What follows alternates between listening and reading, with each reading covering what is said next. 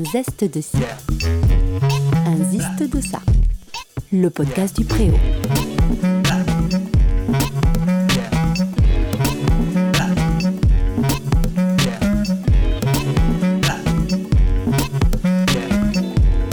Atelier ATE ou le duo pictural Manon et Nicolas.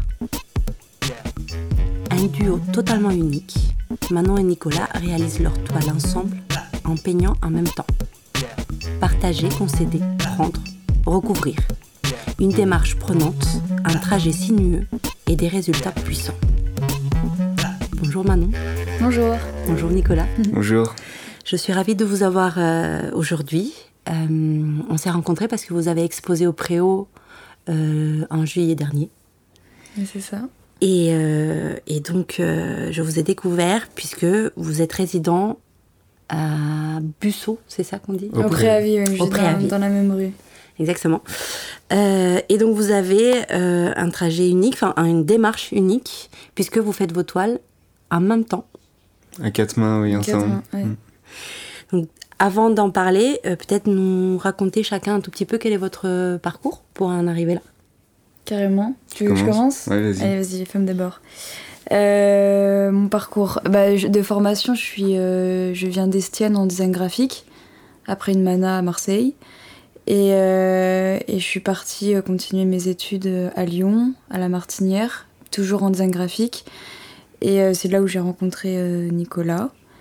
Et on- au bout de 2-3 mois de formation, on a, on a décidé d'arrêter. Enfin là, je dis on parce que mais du coup, je suis plus toute seule, mais euh, on a décidé d'arrêter parce que on s'est rendu compte que c'était plus euh, que c'était plus dans notre démarche ou dans notre en- de notre envie. Enfin, l'école demandait euh, de créer des designers euh, de marketing, donc plus vers euh, des entreprises. Et donc on, on était un peu dans la dans une démarche d'arrêter de créer. Donc du coup, on a décidé d'arrêter l'école ensemble. Puisque vous êtes un couple, je précise. Euh, oui, du coup, on s'est rencontrés, vous, ouais. étiez- vous êtes ensemble, donc euh, d'autant plus, euh, euh, ben, j'ai envie de dire, euh, prenant ou, puissant comme, euh, comme ça. démarche. hein, Bah, c'était un peu une. euh, tout s'est fait très vite. Le, le fait de le, le re- enfin, décider d'arrêter un parcours euh, scolaire, plus. euh, Enfin, tout s'est rapproché très vite. Et du coup, on a eu envie de, de faire une rupture euh, euh, qui, s'est pris, qui a pris forme en, en une envie de tour du monde. Donc, on a bossé pendant un an dans un bar en tant que serveur, tous les deux. Et, euh, et donc, on a bossé comme des gros tarés pour euh, mettre pas mal d'argent de côté. Et une semaine avant euh, le départ, Covid. Non, c'est Voilà. vrai. Ouais. Mais avec le visa, billets d'avion, enfin tout, on avait euh, tous les sacs à dos prêts, on avait mis euh, sous clé euh, toutes nos affaires Dans un garde-meuble. dans un garde-meuble et tout, en mode on y va. Et là, ah Comment on fait? Et du coup, c'est pour ça qu'Atelier ATE est né en fait. C'est c'est le rebond en fait de, de ce projet de voyage. C'est comment, euh, comment transformer un projet de voyage de deux ans en quelque chose qui nous ressemble aussi, mais tout en restant sur place quoi. Enfin, on a essayé de jouer avec ça en fait. Voilà. Ok, alors Donc, euh, je reviendrai tout à l'heure parce que du coup, peut-être que la démarche, elle naît aussi euh, à ce moment-là, de peindre, de peindre ensemble. Ouais, Euh, mais avant ça, euh, peut-être, Nicolas, Ouais. peux-tu nous raconter quel est ton Euh, parcours alors moi, je viens, de, je viens du design aussi. J'étais en école à Paris aussi euh, en design d'objets. Et euh, enfin, j'avais fait une, mana avant, euh, ce qui m'a permis de, essayer plusieurs choses euh, différentes, plusieurs formes, plusieurs pratiques.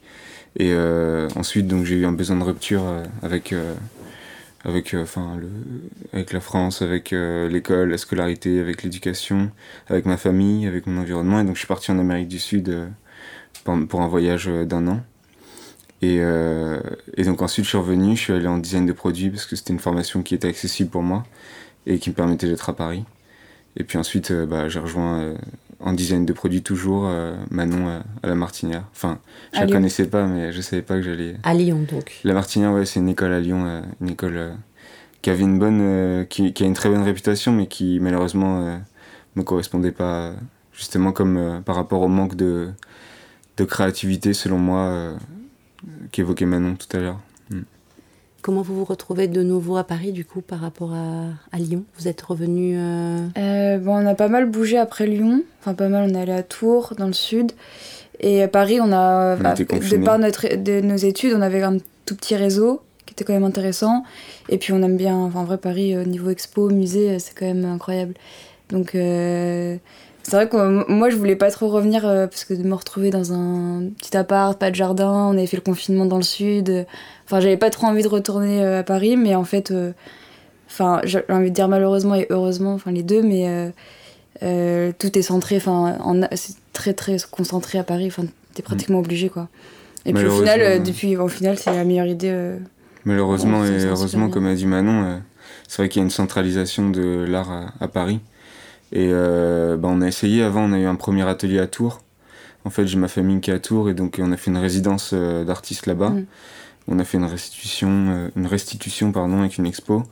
Et donc on s'est installé pour notre atelier pendant trois mois. Et au final, c'est vrai que bah, là, niveau exposition, niveau opportunité, niveau visibilité, niveau rencontre, euh, ça a été très riche, mais euh, on s'est vite euh, trouvé limité dans ce domaine-là. Et donc, le besoin de se retrouver à Paris avec aussi nos amis qu'on avait laissés, qui sont aussi dans une démarche de création. Ouais, ça nous a rappelé. Et puis des lieux comme le Préavis, où on, où on est avec 200 autres résidents artistes, où on trouve de l'émulation, comment dire, une envie de créer collectivement nous manquait. Ouais. Donc euh, Paris, c'était vraiment. Et euh, puis de trouver du soutien aussi, de rencontrer des gens qui se lancent euh, en tant qu'artiste aussi. c'est, enfin, de notre âge aussi, c'est vrai que c'est un peu.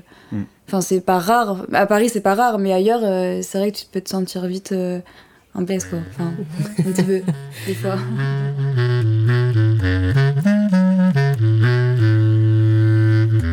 Donc en fait, l'atelier ATE n'est pas né à Paris. Il est né donc à Tours. Et encore, non, il est né encore avant. En bah, Il est né pendant le confinement, pendant qu'on. En fait, dès, qu'on s'est aperçu que le voyage était euh, bah, très compromis, euh, naturellement, pendant le confinement, on faisait que peindre et tout. En on était euh, dans le sud, en fait.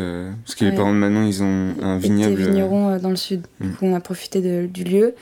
Et pendant le confinement, bah, on, a, on a transformé ma chambre en, en atelier. Et puis ma petite sœur, Pauline, qui adore aussi toucher à tout ça, euh, venait et foutait euh, du bordel partout et partait. Donc on a voulu donner une, euh, un peu un cadre en lui faisant une petite carte en mode si tu ranges bien, il y a un tampon, tu pourras revenir. Pardon. Une carte d'accès, voilà. Et sans réfléchir, on a marqué atelier ATE dessus. Voilà. Enfin, c'est atelier très expérimental.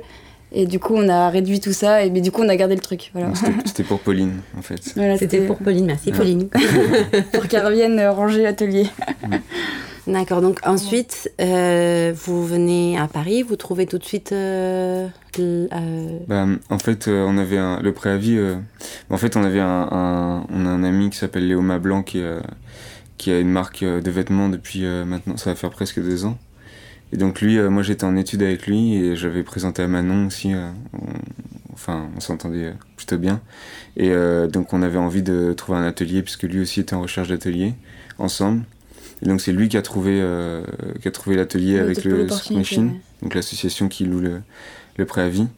Et euh, donc euh, ils lui ont présenté le garage comme un lieu complètement vide en disant bah va falloir faire les cloisons et tout.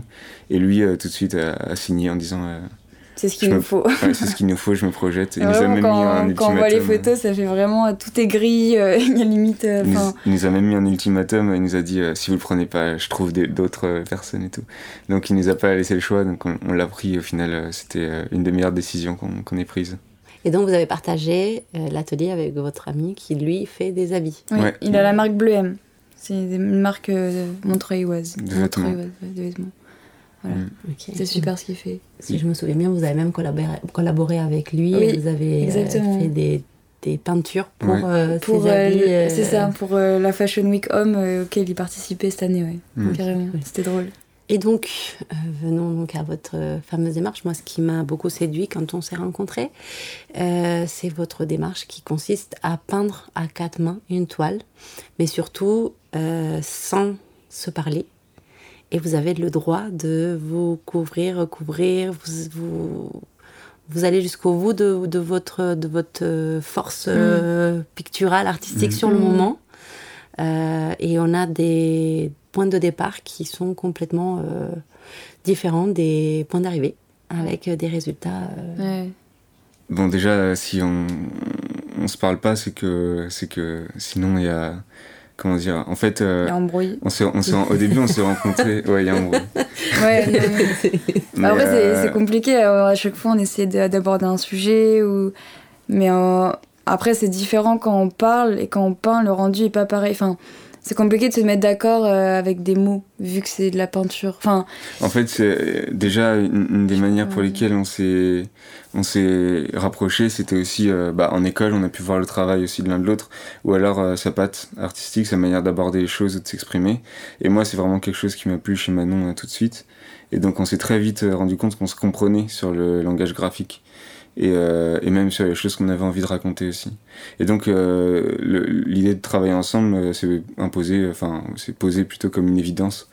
Et donc on a commencé à travailler ensemble et, en peignant, en fait on s'est rendu compte que lorsqu'on on, est beaucoup dans, l'intuition, dans l'impulsion, et en, et en fait on s'est rendu compte que lorsque l'un de nous va faire une remarque à l'autre, par exemple, j'aime bien ce- cet endroit de la toile, j'aime bien cette, je sais pas, cette fleur, et bah d'un coup on va on va ça va influencer toute notre manière de peindre. Et on va enfin moi personnellement je vais me mettre à peindre euh, euh, tout autour de la fleur mais pas la fleur euh, pour la garder. Et du coup ça, je me rends compte que je fais le tableau pour ce détail là dont euh, Manon m'a parlé.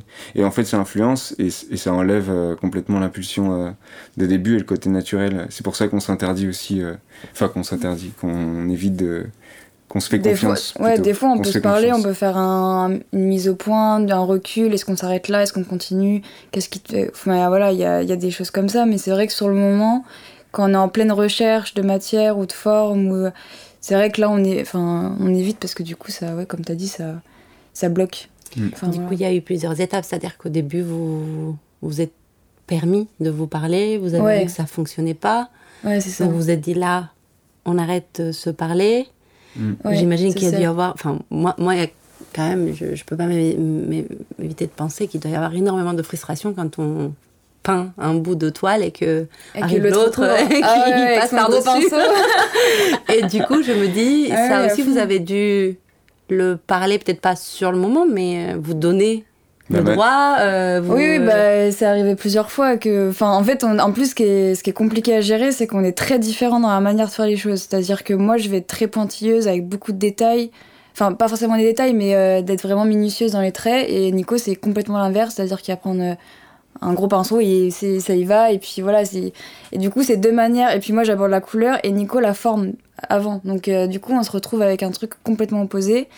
Donc c'est vrai que quand moi je commence à faire un détail et que après il recouvre avec euh, un, un gros aplat et tout, t'es là. On sent qu'il y, a- on sent qu'il y a des rancœurs. euh, Du coup, euh, mais ce qui est, voilà. C'est la fin de la journée euh, en mode euh, ouais. euh.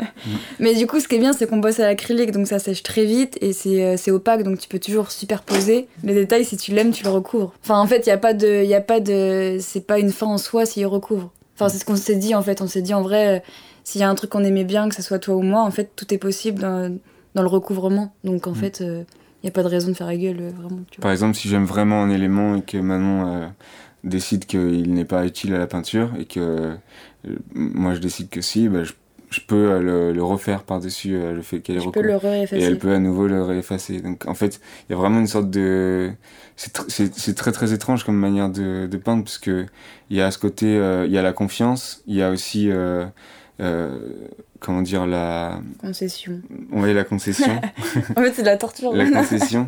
Et puis il y a aussi ce côté où euh, bah, il faut savoir euh, parfois s'effacer.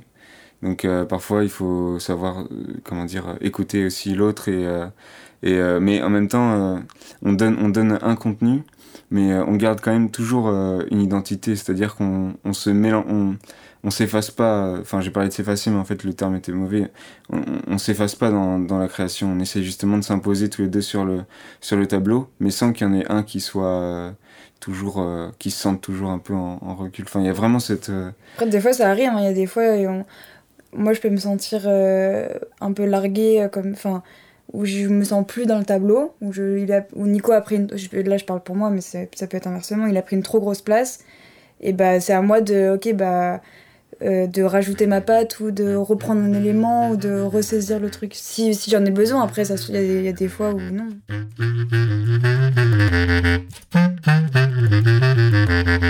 J'imagine qu'il y a des fois où, bah, du coup, on peut aussi euh, abandonner et laisser. C'est c'est pas il n'y a pas forcément un, besoin de 50-50 euh, toujours, j'imagine que. Non, non, en tout cas, dans ce que j'ai vu, euh, il est flagrant qu'il y a des fois, il y en a un qui a un peu mm. pris le dessus, pas dans le sens euh, négatif du terme, mais qui, qui a eu plus besoin d'expression à cet endroit-là pour ce tableau-là. Pour, et, bah, parfois, c'est l'autre. Exactement. Bah, les grands formats qu'on réalise vraiment à deux il y a vraiment des, des, fois où on se dit ah ouais là euh, là on, me sent enfin je me sens. Et, d'autres fois oui là c'est là c'est à toi c'est toi à fond. Mm. mais c'est agréable enfin c'est trop bien parce que moi j'aime bien ce qu'il fait donc euh, enfin c'est pas un truc qui dérange quoi. et vu qu'on a deux ouais, deux approches vraiment euh, totalement différentes mais qui sont aussi en même temps hyper complémentaires. C'est à dire que moi j'essaie d'apprendre la le travail de la couleur qui, qui est vraiment remarquable euh, chez, chez, Manon, son travail de la couleur et son travail aussi du souci du détail. Euh, une sorte de manie, euh, un côté un peu maniaque, mais en même temps qui, qui donne un rendu vraiment, vraiment enfin, hyper intéressant. Et donc moi j'essaye d'apprendre ces choses-là parce que c'est des choses que je n'ai pas du tout. Et par contre à l'inverse, moi je sais que j'ai beaucoup de confiance en mes traits. Euh, je travaille à l'impulsion, c'est-à-dire sans aucune idée de ce que je vais faire euh, euh, sur la toile blanche. Et, et, les formes se dessinent sous mes yeux, enfin j'imagine. Et, et, du coup, j'ai ce truc-là, ce côté-là que Manon n'a pas. Et donc du coup, on, on, essaie d'apprendre un peu de l'un de l'autre qui nous intéresse, etc. Et donc c'est vraiment hyper formateur. Et donc après, quand on se retrouve à faire des toiles solo, et bah du coup moi je me retrouve à essayer de travailler la couleur, comme Manon l'aurait fait, ou euh, d'essayer de, chercher, euh, mais à ma manière, c'est-à-dire que je m'approprie pas son travail, et inversement non plus. Mm. Est-ce que vous vous sentez seul, du coup, parfois, quand vous faites vos propres tableaux, ou c'est au contraire, ça, vous permet de... peut-être c'est différent chez l'un, chez l'autre, puisque vous n'avez pas la même démarche, vous n'avez peut-être pas le même euh, positionnement euh, bah, si ça vous fait du bien ou ça vous laisse. Bah là, on est en train de faire une série et au début, c'est moi qui paniquais parce que du coup, je savais pas comment apprendre des toiles parce qu'il n'y avait pas le dessin de Nico, il n'y avait pas les traits qui me permettaient de. du coup, la toile blanche, j'étais là, oulala, là là, comment je vais faire? Et après, une fois que je suis lancée, euh, j'ai plus besoin de. Enfin, je me suis pas sentie seule du tout, j'étais partie. Et moi, c'est toi, j'ai l'impression que c'était l'inverse. C'était au début, tu t'étais partie. C'est-à-dire qu'au début, je fais, je fais mes formes et tout, donc j'ai mes, mes, mes, dessins, j'ai mon idée. Et par contre, euh, arrivé un moment où là, euh, le, travail de, du, de la composition euh, des couleurs, d'une recherche de décor, de texture, etc., où là, je me retrouve, où je me sens seul, en fait. Et du coup, il y a vraiment ce côté où on a nos, nos capacités, enfin, nos points forts, entre guillemets, et nos points faibles, enfin, c'est vraiment visible, cette manière de travailler, Parce que moi, ce qui, enfin, ce qui est, quand je regarde vos tableaux, ce qui ont été exposés au Préau notamment. Euh, ce qui est assez incroyable, c'est qu'on reconnaît bien chacun votre patte, parce que c'est très différent, c'est très flagrant. Euh, mais du fait que vous travaillez ensemble et que ben, chaque création est, euh, est différente, on a une patte à deux que l'on peut reconnaître, mais qui est très mouvante. Euh, d'un tableau à l'autre, ça peut être très différent puisque ben, vous n'avez pas construit différent. Et en même temps, on voit bien que c'est vous. On ne peut pas dire ça, c'est pas les mêmes artistes, mais en même temps, c'est très mm. mouvant. Moi, j'ai beaucoup aimé ce mouvement à deux.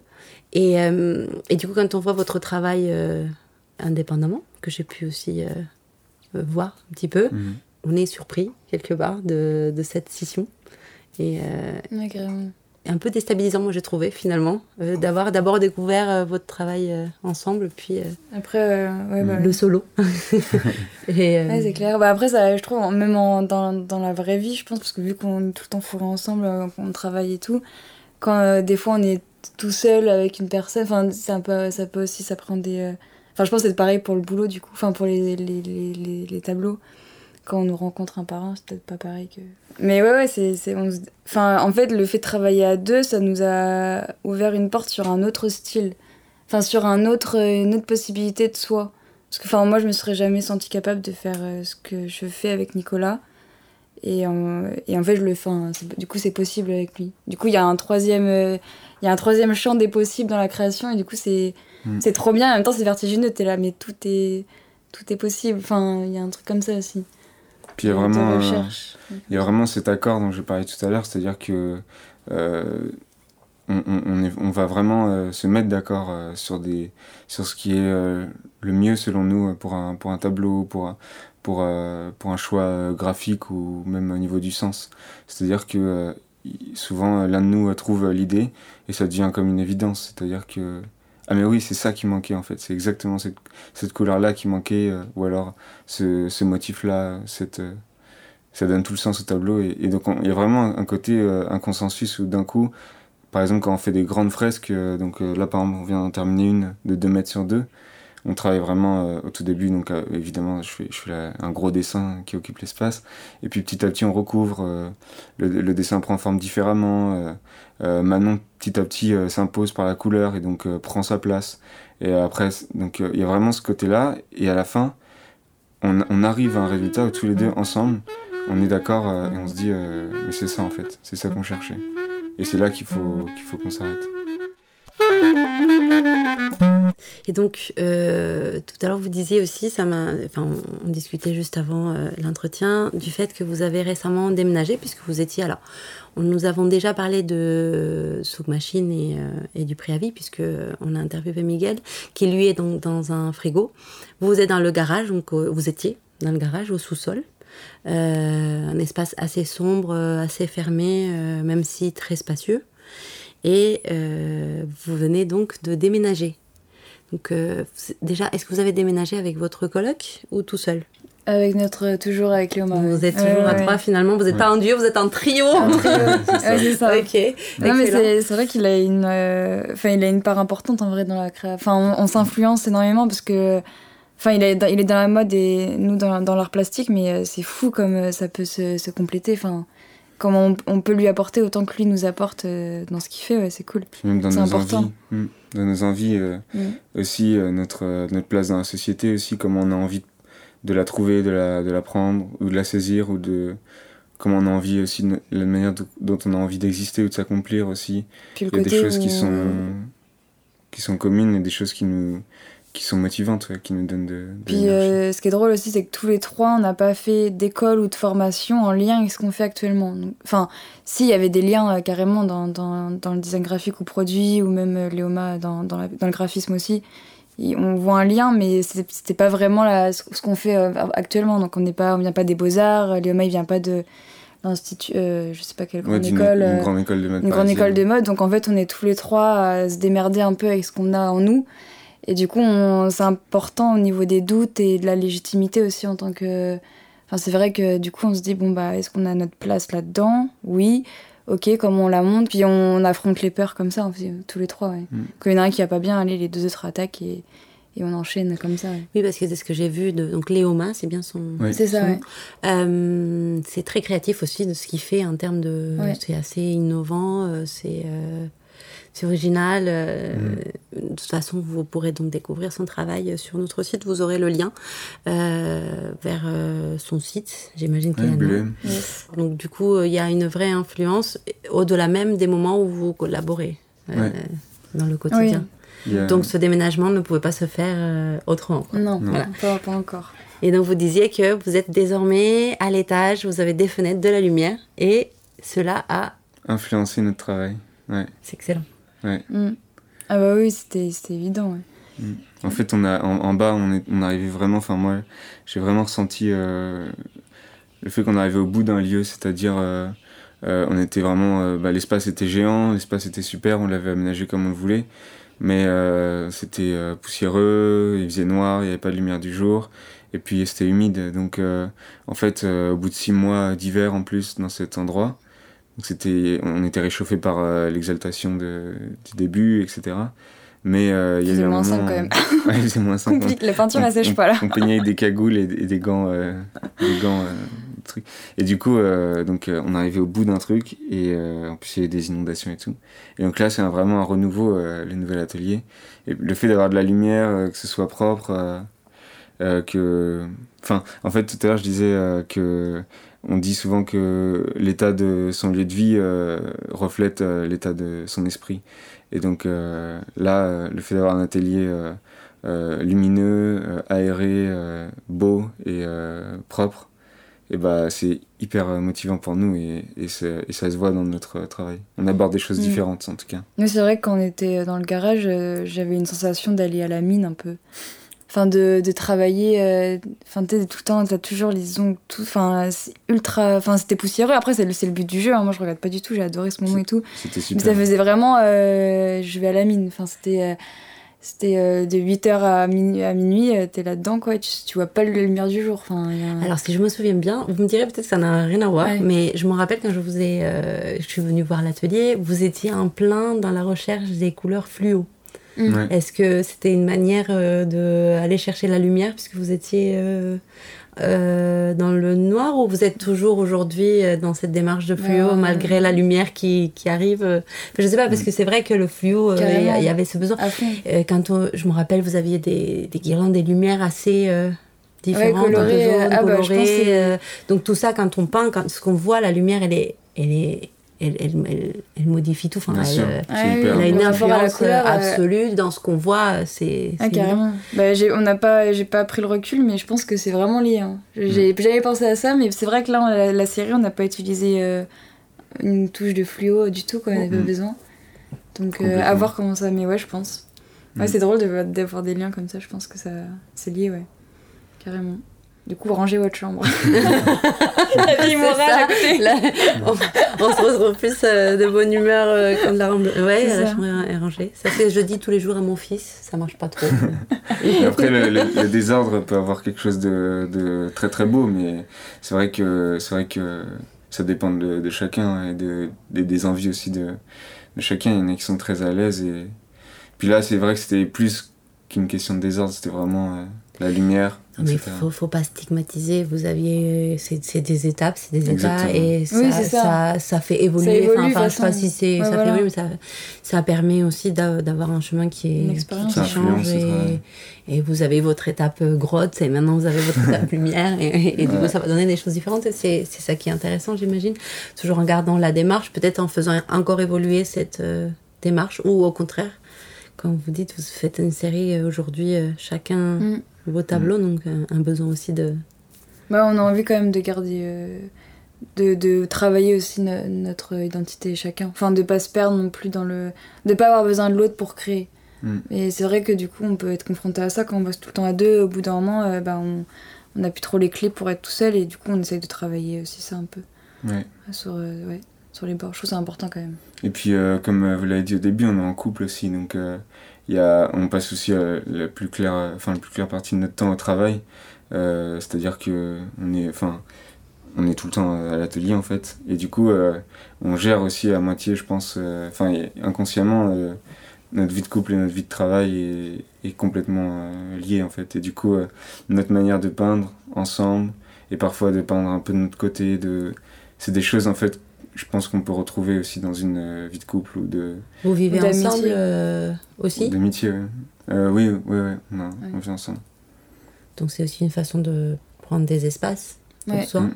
en Ouais, tant qu'être entier, Mm. que ce Exactement. soit personne ou artiste, enfin les deux en même temps, puisque c'est, euh, c'est ça va ensemble. Ouais. voilà. Exactement. Et alors, euh, j'ai vu, enfin, j'ai vu, j'ai même euh, pris un petit livre. Euh, c'est un grand Ah coup de cœur. En bien. plus, toutes les personnes qui l'ont découvert euh, sont absolument fans de ce petit euh, cool. cet objet qui est euh, complètement. Enfin, moi, j'aurais jamais deviné que c'est vous qui Ouais. l'avez fait quand on voit vos toiles. c'est un objet Ouais.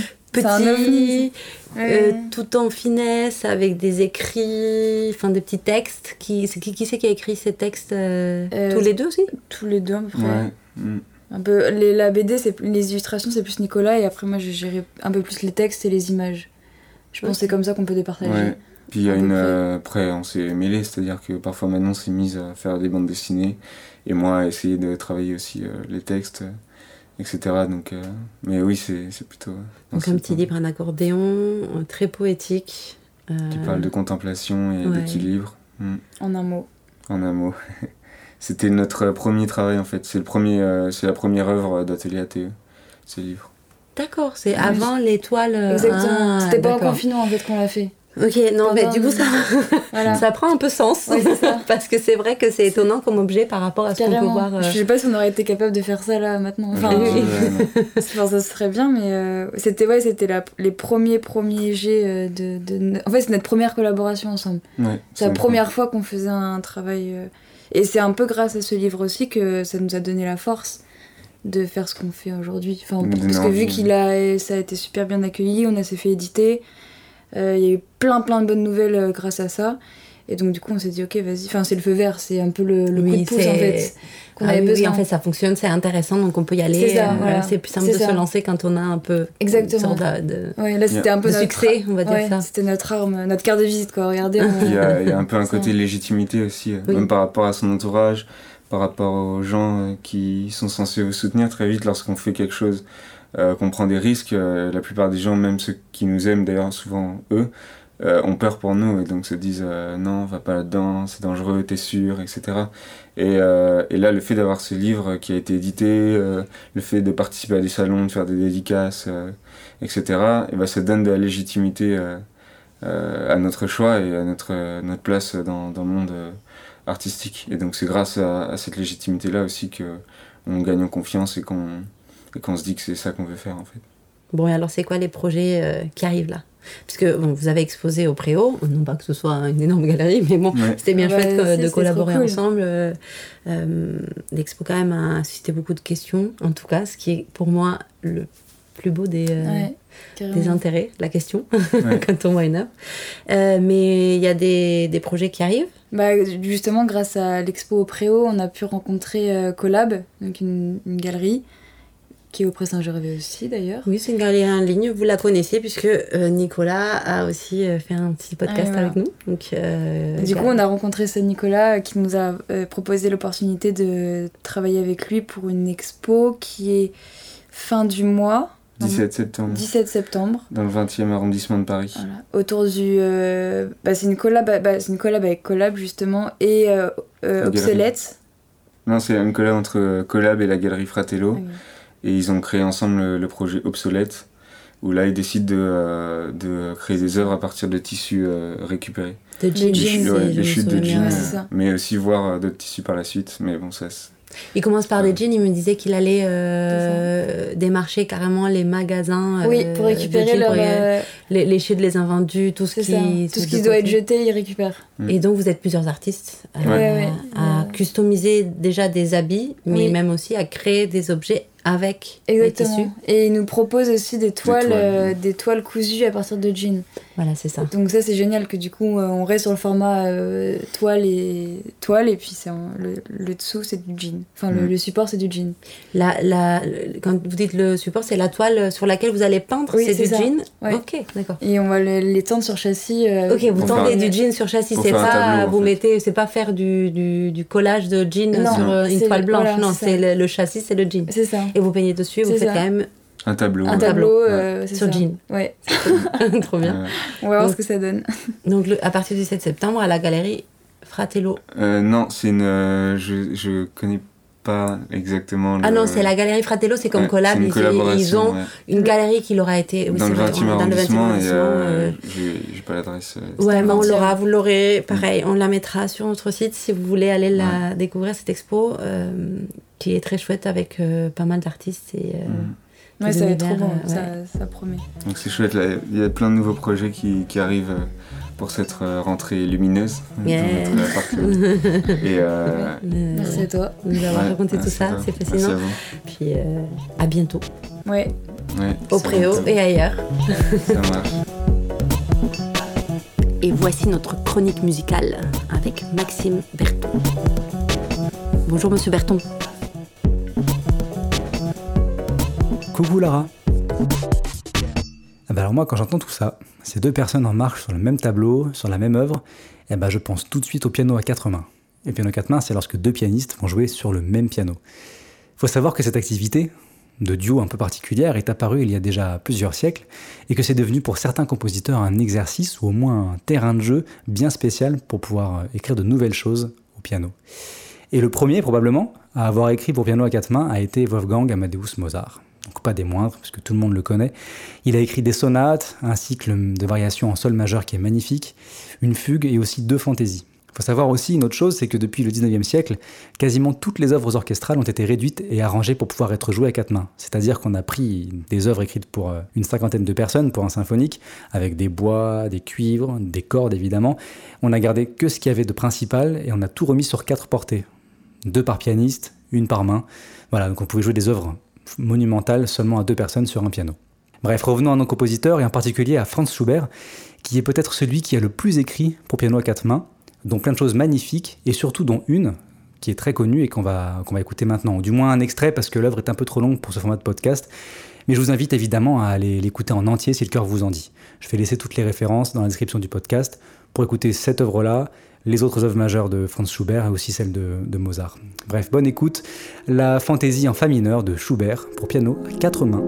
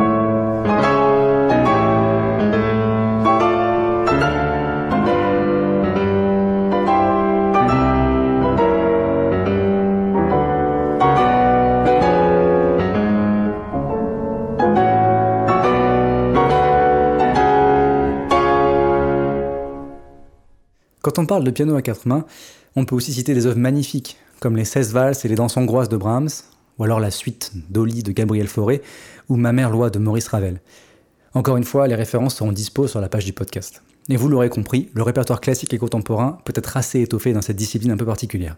Par contre, en jazz, lui, moins écrit et plus improvisé, eh bien, on a plus de mal à retrouver des enregistrements euh, avec des pianos joués à quatre mains, avec deux personnes sur un même instrument. Mais ce qui se rapprocherait le plus, comme lorsque l'on peindrait une toile à deux, s'inspirant l'un de l'autre, tout en pratiquant la même discipline comme nos amis, eh bien ce seraient les duos de pianistes par exemple, donc non pas sur un, mais sur deux pianos. Et un des duos comme ça, les plus connus, c'est celui d'Herbie Hancock avec Chick Corea, dont je vous conseille vivement l'album, qui en plus est un album live. Ça joue, ça, ça, se répond, ça invente, ça réinvente à chaque instant. On est sur une peinture, on est sur un, sur un tableau bien vivant qui se peint juste devant nos oreilles. Le plus simple, peut-être encore une fois, c'est d'aller en écouter un petit extrait. Je proposer euh, un bout d'un morceau, parce que chaque morceau fait au moins un quart d'heure, c'est pareil, c'est trop long. je vous invite par contre à aller voir l'album en entier, parce qu'il parce qu'il vaut le coup d'oreille. Ici, Button Up de l'album donc euh, An Evening with Herbie Hancock and Chick Corea. Bonne écoute.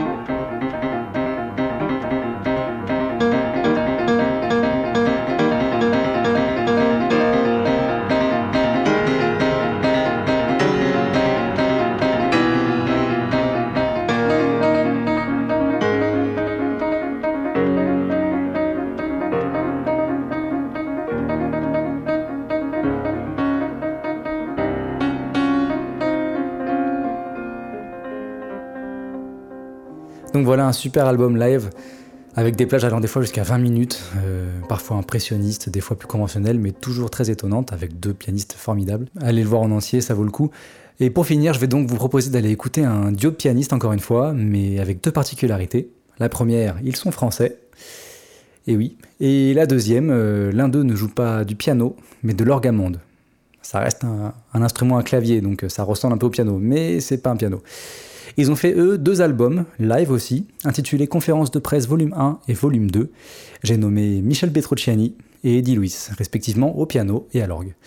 Les deux albums sont incroyables, j'ai même eu beaucoup beaucoup de mal à, faire un choix de titre euh, pour aujourd'hui, donc euh, bah, j'ai fini par en choisir un, mais je vous invite à vraiment aller écouter ces albums qui sont parmi mes, préférés de, Monsieur Petrucciani, qui est un artiste que j'adore. Je vous laisse donc avec euh, Up Art sur le volume 2 des conférences de presse de ces messieurs. Bonne écoute!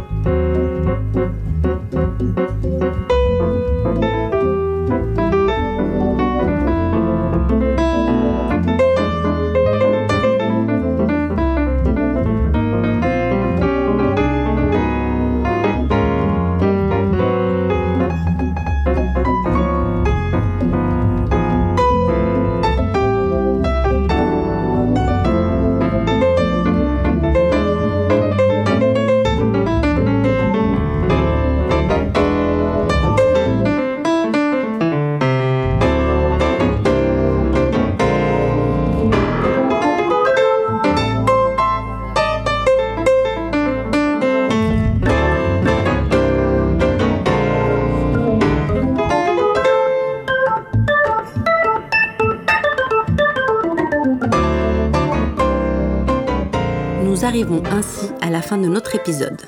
Vous pourrez le réécouter sur l'appli podcast ou sur le site web du Préau. Vous y trouverez également les liens utiles le concernant. Merci de nous avoir écoutés. On vous retrouve comme à notre habitude dans un petit mois. En attendant, restez curieux.